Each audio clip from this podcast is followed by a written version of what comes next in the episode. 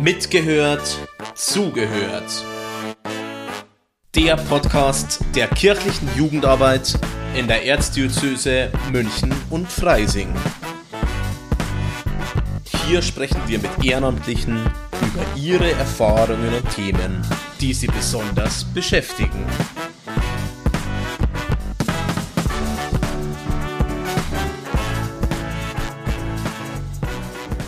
Hallo und herzlich willkommen zu unserem Podcast Mitgehört, zugehört. Heute mit dem Thema Geschlechtergerechtigkeit. Mein Name ist Miriam und ich bin Jugendseelsorgerin an der Base Südwest. Zu Gast bei mir ist die Hanna von der Pfadfinderinnenschaft St. Georg. Sie ist 19 Jahre alt aus dem Dekanat Ebersberg und beginnt bald das Studium der sozialen Arbeit in Benedikt Beuern. Hallo Hanna. Hallo. Schön, dass du da bist. Ähm, du hast ein ganz tolles Thema dabei und jetzt frage ich dich gleich mal, was sind denn so drei Schlagworte, die dir zum Thema Geschlechtergerechtigkeit einfallen? Schön, dass ich da sein darf. Zum Thema Geschlechtergerechtigkeit fallen mir drei Worte ein. Feminismus, Aktivismus und das Patriarchat.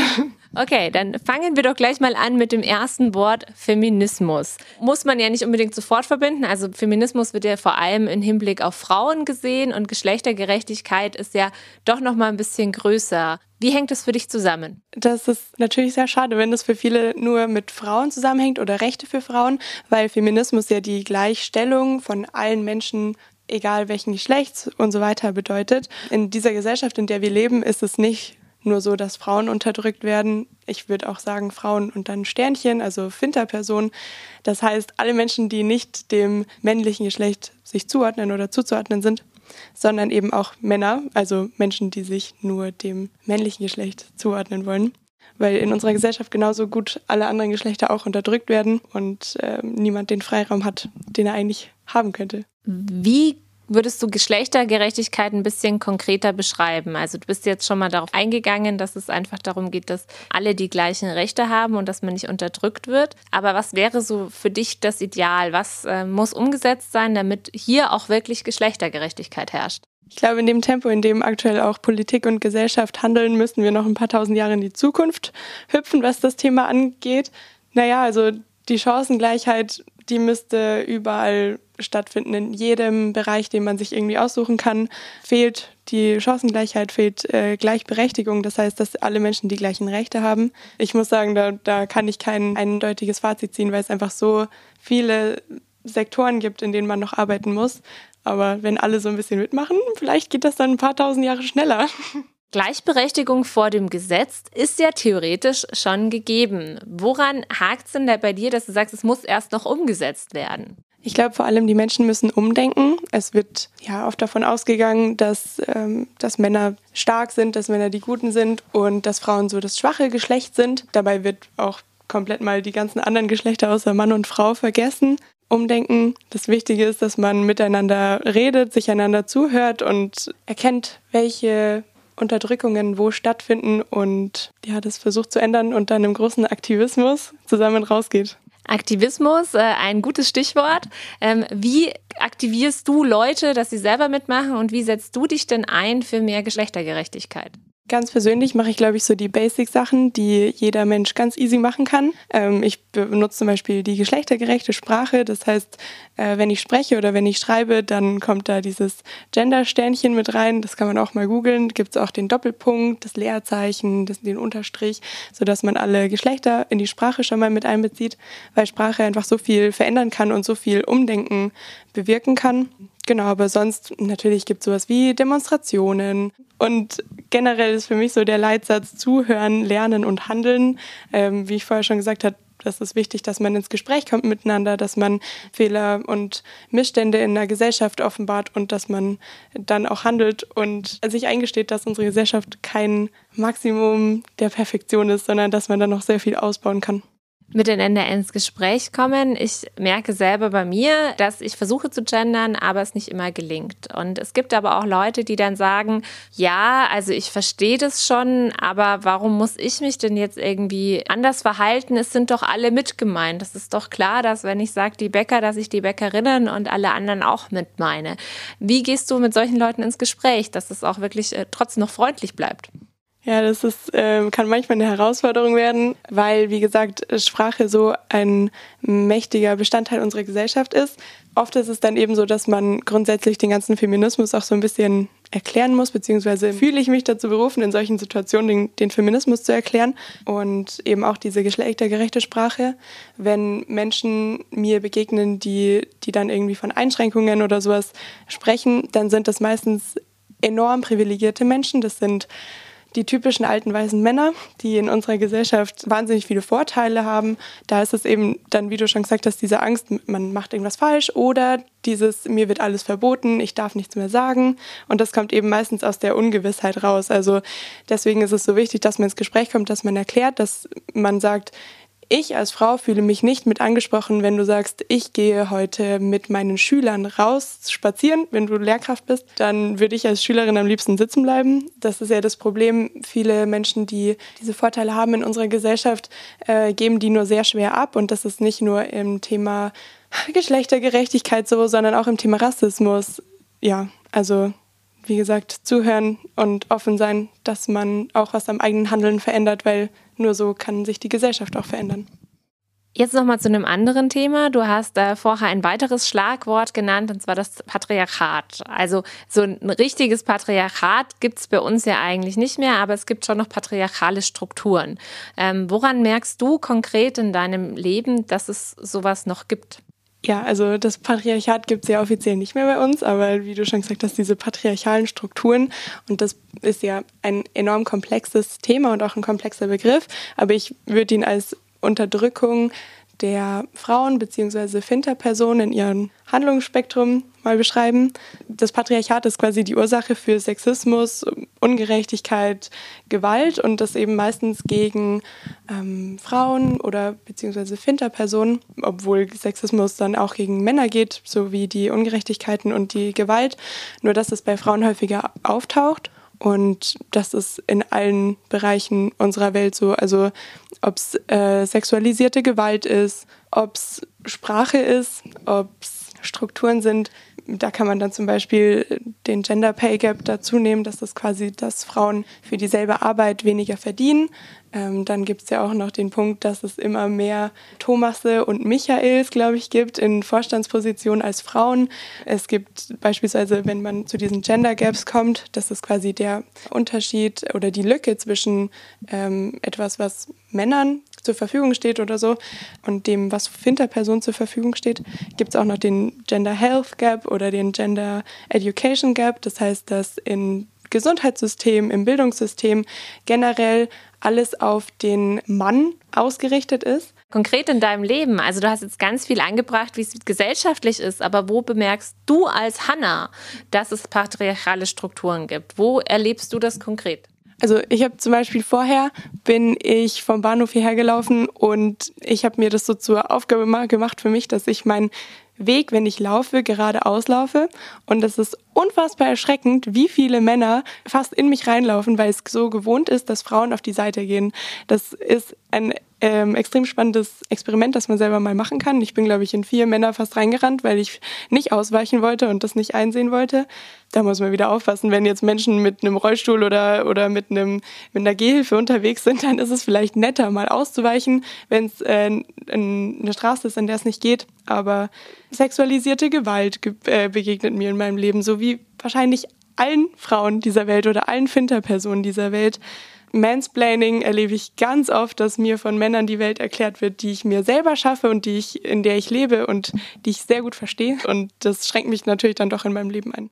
Noch eine andere Frage zu patriarchalen Strukturen. Du bist aktiv in der katholischen Kirche, die ja doch auch geprägt ist äh, von patriarchalen Strukturen.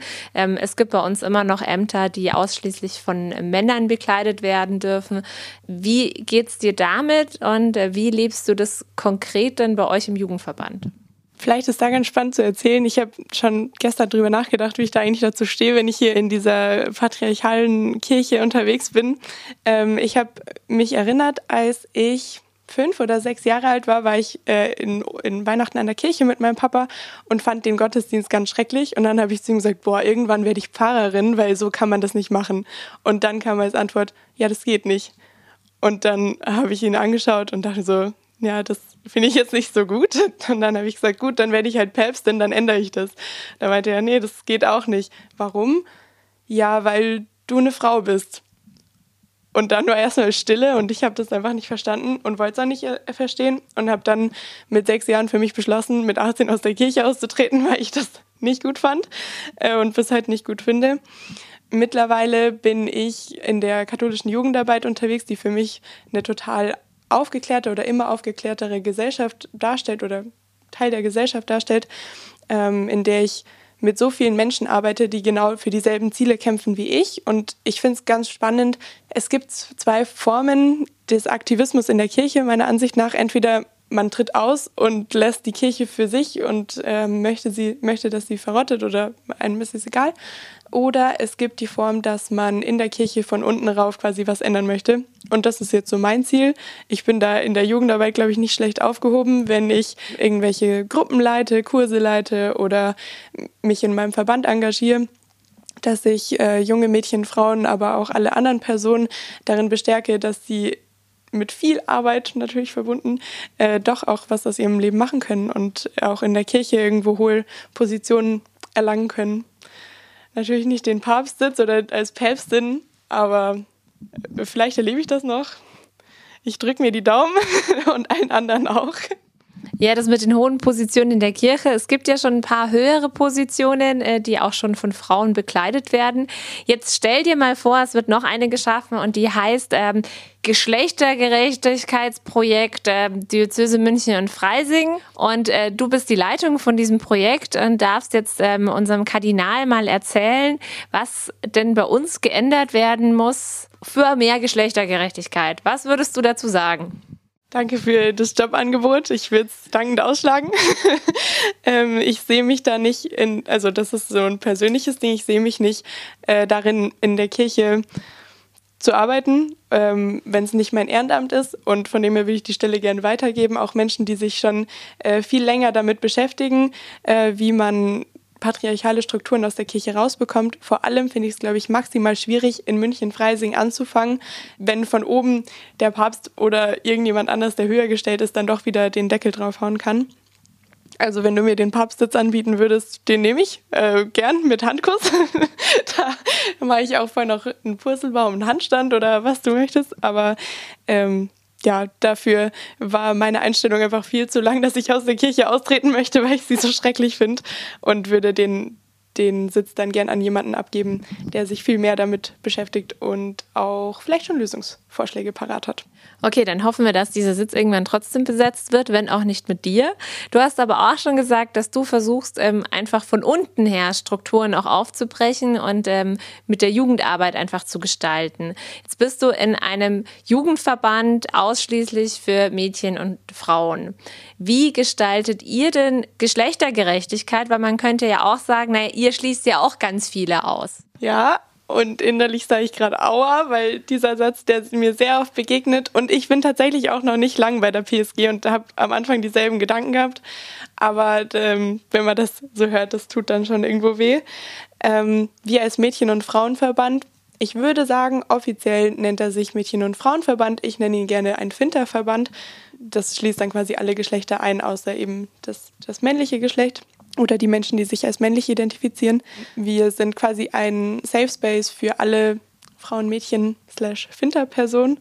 Ähm, und das ist unfassbar wichtig, wenn man in so einer von patriarchalen Strukturen durchzogene Gesellschaft aufwächst, dass man dann einen Safe Space hat, dass man über die eigenen Erlebnisse sprechen kann, dass man Menschen hat, da wo man weiß, hier treffe ich nur Menschen, die das Gleiche erlebt haben, die mir Tipps geben können, die mit mir gemeinsam auch mal über Menschen schimpfen können, über Strukturen schimpfen können, die einfach dasselbe durchmachen wie ich. Und das ist, glaube ich, so das Wichtigste. Und ähm, der zweite Punkt ist natürlich, dass, dass man nicht nur die PSG als Mädchen- und Frauenverband gleich feministischer Verband bezeichnen sollte, weil es ja auch so viele andere äh, tolle Verbände gibt, die da genauso ihre Arbeit leisten und leisten müssen. Es ist nicht die Aufgabe von Frauen, Mädchen slash Finterpersonen, eine Welt zu schaffen, die feministisch ist oder eine Welt zu schaffen, in der Geschlechtergerechtigkeit herrscht, sondern es ist eine Aufgabe von allen. Und es ist unfassbar wichtig, dass vor allem Menschen, die sich als männlich identifizieren, genauso mitkämpfen, weil gegen solche Strukturen, die solche Personen bevorzugt, äh, muss man ankämpfen und dann am besten Hand in Hand. Ja, wenn wir jetzt hier aufnehmen, war gerade die Bundestagswahl. Also wir wissen immer noch nicht, wer jetzt dann letztendlich, äh, wie die Regierungskoalition aussieht, äh, wer Bundeskanzlerin ist.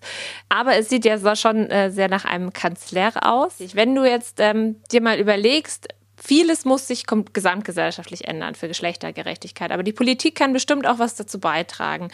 Was wären so deine drei Forderungen an die Politik, um mehr Geschlechtergerechtigkeit zu schaffen? Und das können sehr konkrete sein oder auch nur Einzelforderungen. Ich weiß, das ist jetzt ein bisschen schwierig. Ähm, aber vielleicht auch wenn du deinen Alltag anschaust, gibt es da irgendwas Konkretes? Ich fände es ganz cool, jetzt mal angenommen, wir würden gerade noch vielleicht vor der Bundestagswahl stehen, dass in Wahlprogrammen auch feministische Themen aufgenommen werden und jetzt nach der Bundestagswahl nicht nur im Wahlprogramm aufgenommen, sondern jetzt auch durchgesetzt werden, wenn die neue Regierung äh, zustande kommt, dass genau diese Punkte umgesetzt werden. Und das sind dann zum Beispiel der Zugang zu gutem Schwangerschaftsabbruch, in Anführungszeichen. Ich möchte das eigentlich nicht bewerten als gut und schlecht. Ich weiß nur nicht, wie man es äh, sonst gut beschreiben kann. Ja, weil es immer noch eine Straftat ist und das ist, das ist, also ich finde das ganz schön schrecklich. So einen Gender Health Gap könnte man auch gut überwinden, indem da irgendwelche Regierungsmenschen äh, sich dazu einigen könnten, dass man das in irgendwelche Gesetze aufnimmt. Den Gender Pay Gap könnte man ausbessern. Diese ganzen Gender Gaps einfach mal wegwischen vom Tisch. Das wäre schon nicht so schlecht. Und ja, also mir würden da noch sehr, sehr viele andere einfallen. Und mich auf drei zu beschränken, die vor allem die Politik macht, ist ein bisschen schwer. Ich glaube, ich belasse es jetzt dabei. Okay, ich sehe schon, du hast sehr viel mehr Forderungen und sehr viel mehr Hoffnungen. Aber es, du hast schon erwähnt, dass es eben nicht nur darum geht, dass die Politik sich ändert, sondern dass jeder Mensch etwas dazu beitragen kann. Was können denn unsere HörerInnen dazu beitragen, dass es mehr Geschlechtergerechtigkeit gibt? Ich wiederhole mich da einfach vom, von vorher nochmal und ich würde auch sagen, dass das nicht nur auf Geschlechtergerechtigkeit abzieht, sondern auf alle gesellschaftlich relevanten Themen. Die drei Worte zuhören, lernen und handeln. Das kann man jetzt ausschmücken und sagen, ja, man muss miteinander ins Gespräch kommen und äh, alle Standpunkte beleuchten, weil wie gesagt, nicht nur Finterpersonen von, äh, vom Patriarchat oder von, von Geschlechterungerechtigkeit betroffen sind, sondern genauso männliche Personen, zum Beispiel durch das Thema toxische Männlichkeit, einander zuhören und das dann auch annehmen und lernen und zum Schluss ins Handeln kommen und aktiv was umsetzen. Sei es, man stellt sich zur nächsten Bundestagswahl wieder irgendwo auf als irgendein Politiker, Politikerin. Ähm, oder man geht jetzt doch mehr auf Demos oder man spricht dann mit Opa und Oma drüber oder so, damit das in alle Gesellschaftsschichten mit einbezogen wird, das Thema. Super, dann danke dir. Das war schon ein wunderschönes Schlusswort. Ansonsten sage ich vielen, vielen Dank, liebe Hanna. Schön, dass du da warst. Ähm, ich habe auch wieder was ganz viel dazugelernt. Vielen Dank, dass ich da sein durfte. Es hat sehr Spaß gemacht. Das war Mitgehört, Zugehört. Der Podcast der kirchlichen Jugendarbeit in der Erzdiözese München und Freising.